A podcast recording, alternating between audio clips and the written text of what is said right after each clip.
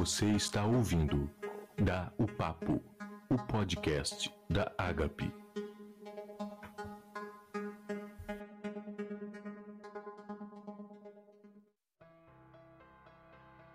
Olá, gente linda, tudo bem? Nós estamos aqui para mais um podcast da o Papo, o podcast da Agape. Eu sou Josi. E eu sou o Jonas.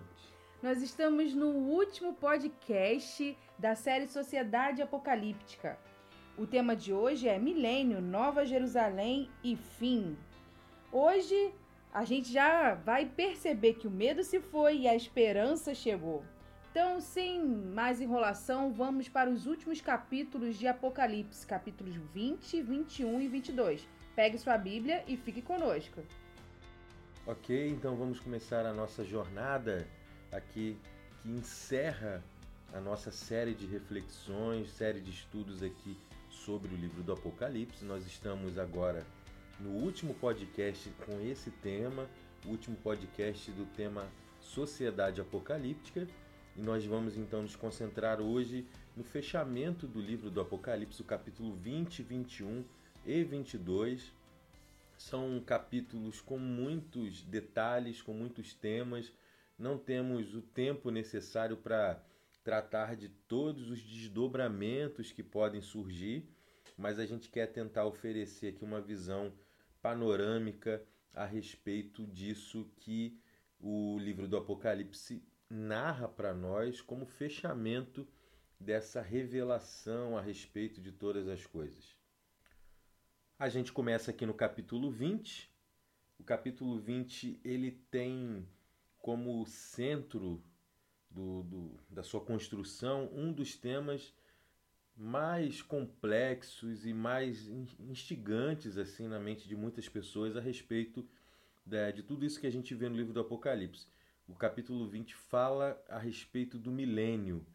Milênio que é um tempo de mil anos, que narra, que é narrado aqui como um período onde os santos reinam com Cristo.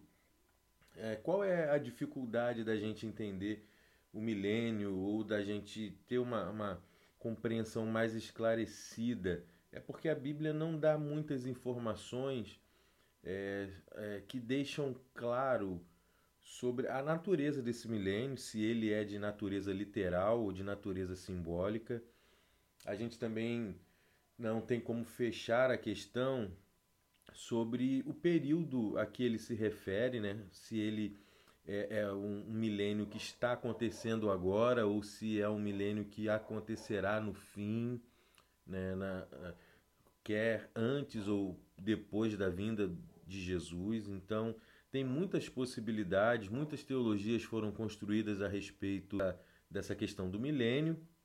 Ah, na minha opinião, não é tão importante é, a gente ficar focando nisso porque a gente não tem a resposta definitiva a respeito disso. Então, eu quero só mostrar para você que, para algumas pessoas, o milênio é, seria um tempo né, que aconteceria como preparação para a vinda de Cristo.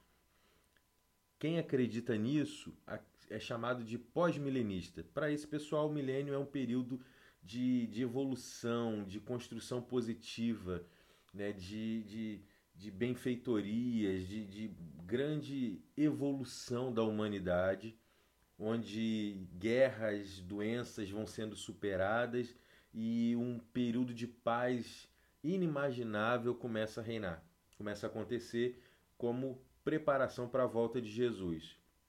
A gente tem uma dificuldade em relação a isso, que é as descrições bíblicas a respeito do fim, não como uma visão tão positiva como algumas pessoas que defendem essa ideia que eu acabei de dizer acreditam.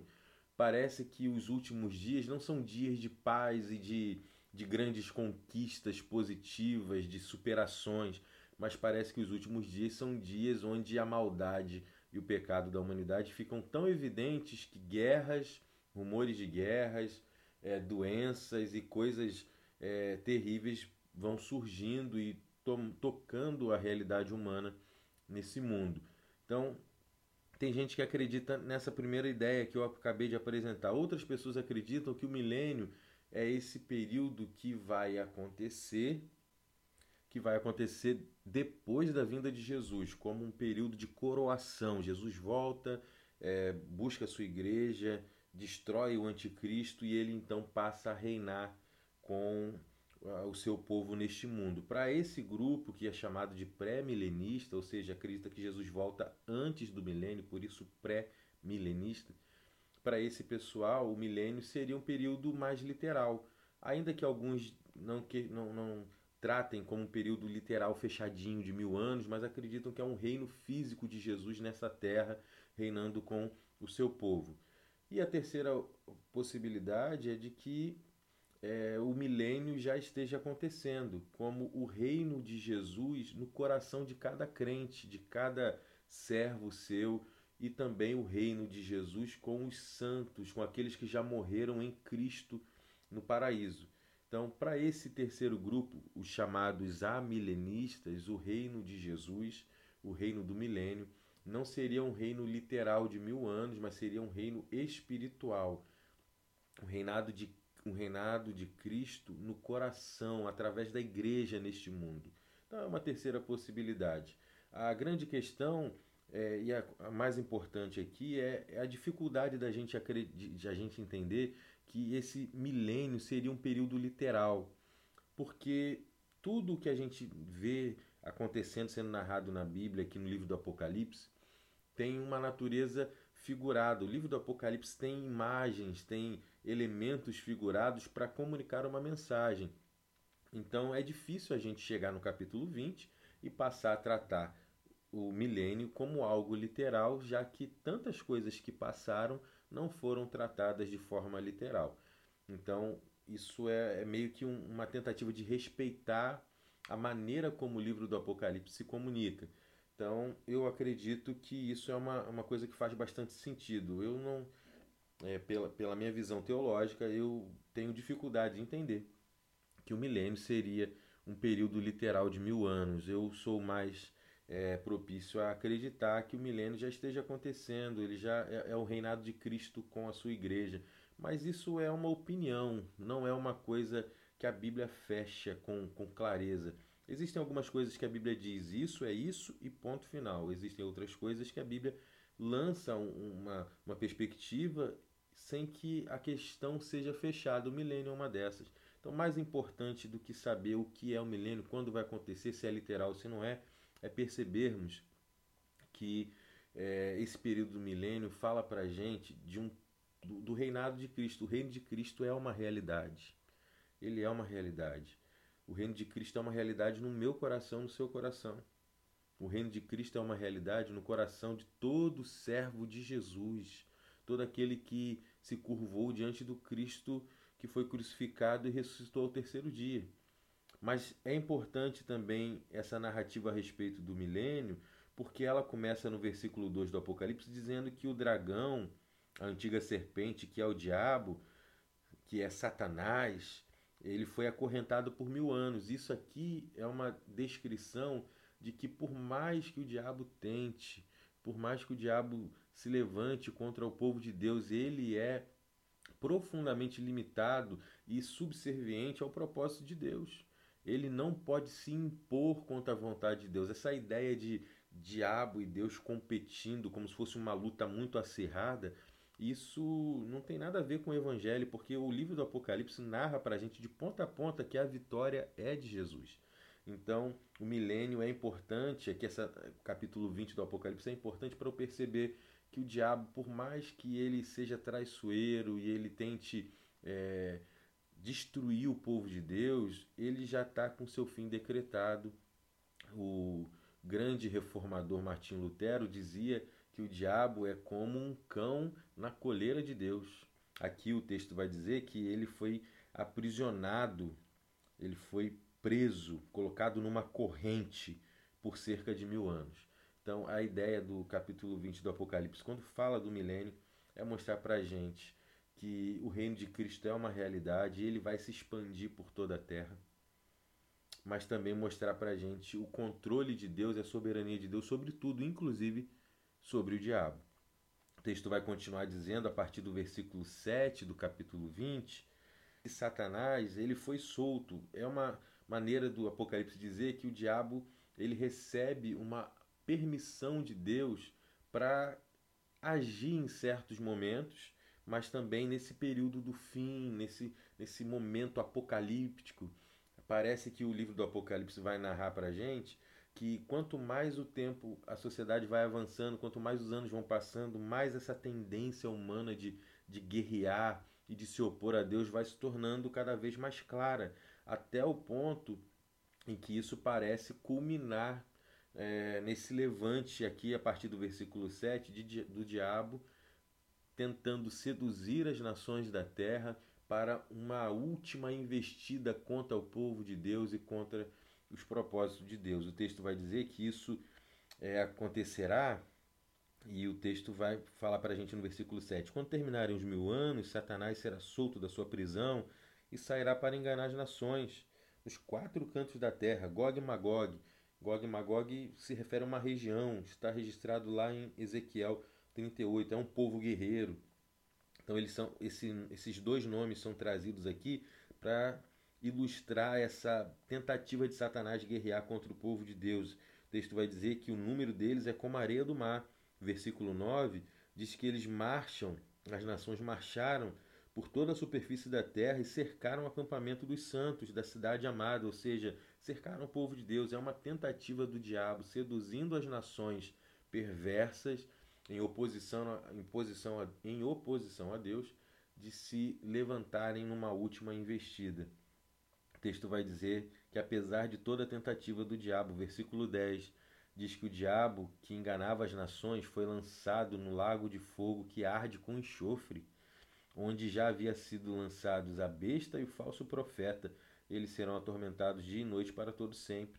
Ou seja, essa ideia aqui do diabo tentando se levantar, mais importante do que saber quem é Gog, quem é Magog, quando isso vai acontecer, em que lugar, isso se refere a algum país determinado. Mais importante do que isso, o Apocalipse está dizendo, principalmente no contexto do João, que foi quem escreveu, um contexto de perseguição, Roma se levantando contra os servos de Deus naquele período. Texto está dizendo que todo levante do diabo ele será interrompido. O diabo tenta destruir o povo de Deus, mas isso é por um tempo determinado. As horas, os dias, o tempo do diabo está contado e ele será derrotado definitivamente. O versículo 11 do capítulo 20 mostra para a gente o grande julgamento do trono branco. Ou seja, o capítulo 20 que começa com uma referência de que o diabo está preso, de que o reino de Cristo é uma realidade, que avança dizendo que o diabo tenta, numa última investida, guerrear contra o povo de Deus. Termina aqui o capítulo 20 dizendo que os mortos serão julgados. O texto diz o seguinte: Depois viu uma, um grande trono branco, a terra e o céu fugiram da sua presença e não se encontrou lugar para eles. Ou seja, o João está dizendo que diante do trono de Deus, até a terra e o céu tentam se esconder, dado, dado a, o drama desse momento. Mas o texto diz também que não se encontrou lugar para o céu e para a terra, ou seja, não há quem tente tentando fugir do julgamento de Deus no, nos últimos dias, naquele grande dia, não há quem consiga fugir. Não há quem tentando se esconder consiga se esconder. O texto diz para a gente que todos os mortos, os grandes os pequenos, eles vão ser devolvidos, eles vão ser julgados segundo as suas obras. Os mortos foram julgados de acordo com o que tinham feito. O versículo 13 vai dizer que o mar entregou os mortos que nele havia, a morte e o Hades entregaram os mortos que nele havia. Ou seja, não há ninguém que vai ficar escondido, todos prestarão conta da sua vida e de como viveram diante do Senhor. O texto diz para a gente no versículo 15 que aqueles cujos nomes não foram encontrados no livro da vida foram lançados também no lago de fogo. Ou seja, o julgamento de Deus é uma realidade. Um dia todos prestarão conta dos seus atos diante de Deus. O capítulo 21, que é o próximo passo, ele capítulo 20 capítulo 21, que é o próximo passo aqui na nossa jornada, Ele é importante também porque, na verdade, o capítulo 20 terminou com o julgamento do grande trono branco, o capítulo 21 começa com a Jerusalém, a nova Jerusalém que desce do céu. Aqui a gente tem um tema muito interessante, porque perceba como que a nossa imagem a respeito da vida eterna e do céu pode estar um pouco limitada e um pouco confusa, porque o texto diz, na verdade, quando a gente pensa no céu, a gente pensa que quando Jesus voltar, nós seremos arrebatados para o céu, e a gente pensa no céu como um lugar alto, a gente pensa no céu olhando para cima, a gente pensa no céu meio que na cabeça de muita gente como esse mundo onde parece que um monte de fantasminha está vivendo.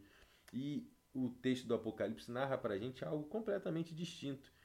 O céu é, na verdade, no livro do Apocalipse, capítulo 21, é o encontro da realidade divina com a realidade humana. Por isso que o texto diz para a gente que a nova Jerusalém desce do céu. Ao mesmo tempo que a Bíblia está dizendo que nós seremos arrebatados, a Bíblia está dizendo que a nova Jerusalém desce do céu. Então parece que é um encontro de duas realidades, é um encontro da realidade sobrenatural de Deus com a realidade humana. E por que isso é, é importante de se dizer? Porque a salvação, meu irmão, não é uma coisa só destinada à alma humana. A redenção não, é, não tem um foco apenas na alma humana. O foco do Evangelho não é mostrar para a gente que no fim de tudo vão ser muitas almas vagando e, e flutuando por esse mundo, ou pelo, pelo novo céu e pela nova terra. Não. O texto diz para a gente que toda a criação será redimida. Então, a ideia da realidade de Deus encontrando a nossa realidade é de, de um novo céu e uma nova terra sendo completamente restaurados e entregues uh, para que a gente viva. O texto mostra isso aqui no, no capítulo 21. Ah, nesse novo céu e nova terra não haverá lágrima, não haverá morte, nem tristeza, nem choro, nem dor, pois a antiga ordem já passou. Isso é o versículo 4 do capítulo 21 o capítulo 3 diz que agora o tabernáculo de Deus está com os homens, ou seja, o que é o céu? Parece que, de forma muito interessante aqui no livro do Apocalipse, o céu é, é Deus se mudando para estar com os homens. Perceba como que o texto está dizendo isso. Agora o tabernáculo de Deus está com os homens, com os quais ele viverá. Lembre-se do tabernáculo do Antigo Testamento. O que é o tabernáculo do Antigo Testamento? Era, era uma espécie de templo móvel que representava que o Deus Criador veio morar no meio do seu povo. Aqui o, o livro do Apocalipse termina com essa noção de novo. Deus veio ficar com o seu povo. E isso aqui é muito significativo. O texto vai continuar dizendo e tem uma descrição a partir do versículo 9 dessa nova Jerusalém, que é essa representação da igreja de Cristo redimida, do, de toda a realidade humana redimida. E aí o texto vai falar que essa nova Jerusalém, essa cidade que desce dos céus, ela é gloriosa, no versículo 11 diz isso. Ela é gloriosa.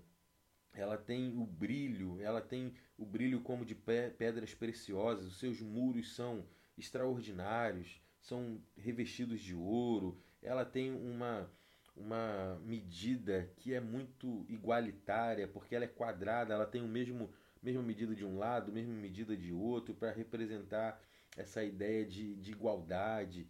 O texto vai dizer para a gente que até os fundos dela é repleto de pedras preciosas. Perceba que assim, alicerce é aquela coisa que fica escondida, que é fundamental, mas que fica escondida a Nova Jerusalém é tão gloriosa que até os seus alicerces, até aquilo que ninguém vê, até aquilo que ninguém vê, tem brilho e beleza. Aqui a gente tem uma coisa muito importante para se dizer. Essa Nova Jerusalém, ela é uma representação dessa da, da igreja redimida, do povo de Deus vivendo na presença de Deus. Quem é qual é o ideal de Deus para o seu povo? É esse povo que até as coisas que ninguém vê glorificam a Deus. Até aquilo que os olhos das pessoas não veem está glorificando a Deus. Então, é um povo completamente compromissado com a glória do seu Senhor. versículo 22, diz que nessa nova cidade não há templo, não há templo, porque não é necessário, porque o próprio sendo no meio do seu povo. Então isso é muito bonito, muito bonito. O texto termina dizendo que já lá não entrará algo impuro, nem ninguém que pratique coisas vergonhosas, porque ali só estará aqueles que estão escritos no livro da vida do Cordeiro. Então, isso é, é a revelação a respeito da Nova Jerusalém que desce do céu.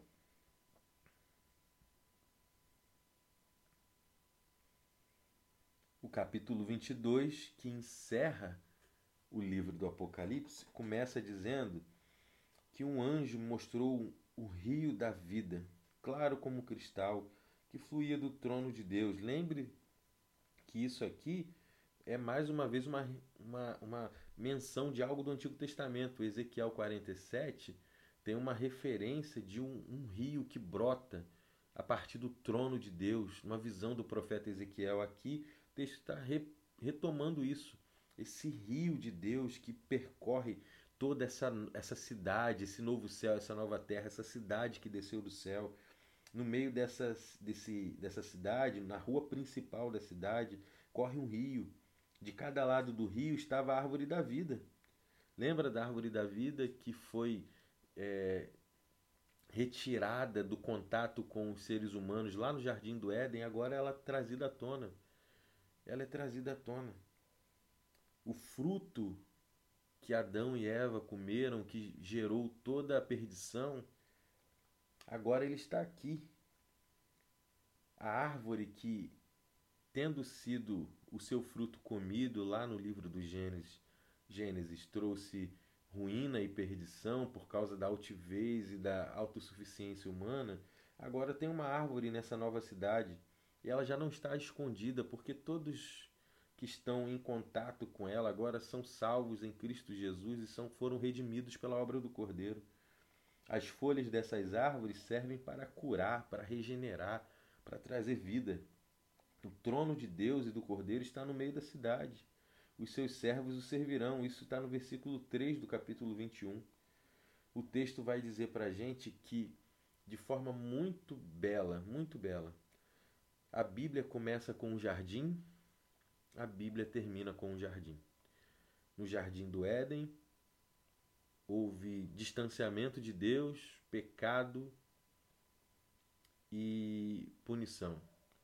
No jardim da Nova Jerusalém, há a presença de Deus, a beleza, a cura, a redenção, regeneração e a glória dada ao Senhor em todo o tempo. Versículo 7 do capítulo 22 é como que o apêndice final do livro, texto diz: Eis que venho em breve. Feliz é aquele que guarda as palavras da profecia desse livro. Isso são palavras de Jesus. O João continua escrevendo, fala, narrando para nós as palavras de Jesus no versículo 12, que diz: Eis que venho em breve, a minha recompensa está comigo, e eu retribuirei a cada um de acordo com o que fez. Galardão, a ideia de uma recompensa graciosa de Deus. Deus já nos deu a salvação em Cristo Jesus. Ele não precisava fazer mais nada, nós já estamos no lucro, mas ele é tão bondoso, a sua graça é tão extraordinária, que a Bíblia diz que aqueles que, que foram fiéis ao Cordeiro receberão um prêmio, receberão uma recompensa e que ninguém sabe o que é, mas é algo que o Senhor prepara em sua graça e bondade. Versículo 17: O Espírito e a noiva dizem: Vem e todo aquele que ouvir, diga vem. Quem tiver sede, venha, e quem quiser, beba de graça da água da vida. Versículo 17 cria para nós uma expectativa. Se assim como o Espírito diz vem, a noiva, a igreja de Cristo diz vem, Senhor. Venha, Senhor. Não é um venha do tipo é, nos tire daqui logo, a gente não aguenta mais, mas é, é, é a expectativa da noiva pelo noivo. É a grande alegria e o grande contentamento de esperar a chegada do noivo, de esperar a chegada do Senhor da nossa vida. O Apocalipse termina com a expectativa de dizendo que a igreja de Cristo, a noiva de Cristo, aguarda ansiosamente a sua chegada, a sua volta. Não sabemos quando. O livro do Apocalipse não foi escrito para que a gente fique fazendo continha para dizer quando Jesus vem.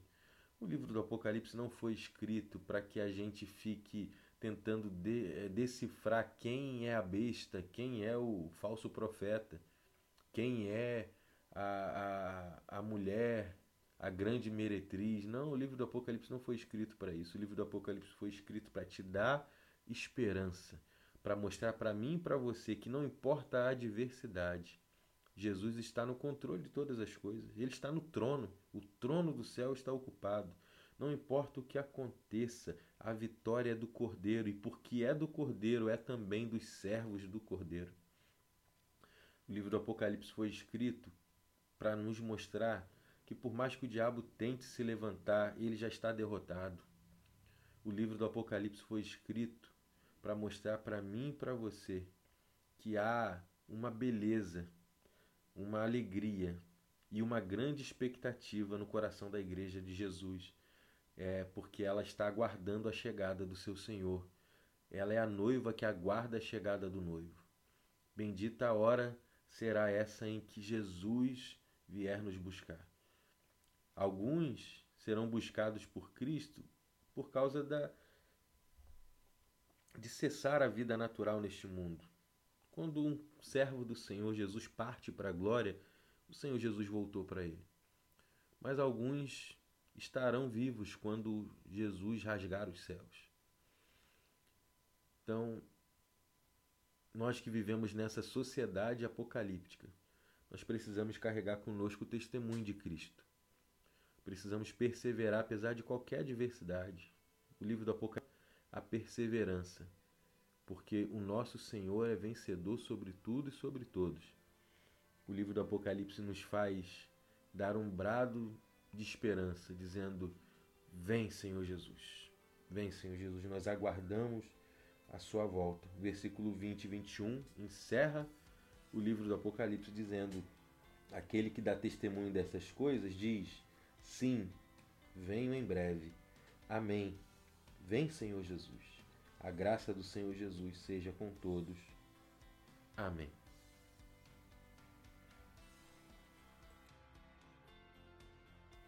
É isso aí, galera. Chegamos ao final. O último podcast da série. Mas logo, logo a gente anuncia novos podcasts, ok? Então, para você que ficou conosco, muito obrigada. Compartilhe esse podcast com outros amigos e familiares, ok? É, se puder, nos dê um retorno de como foi o seu estudo de Apocalipse, ok, galera? Fique com Jesus. Até a próxima. Tchau, tchau. Tchau.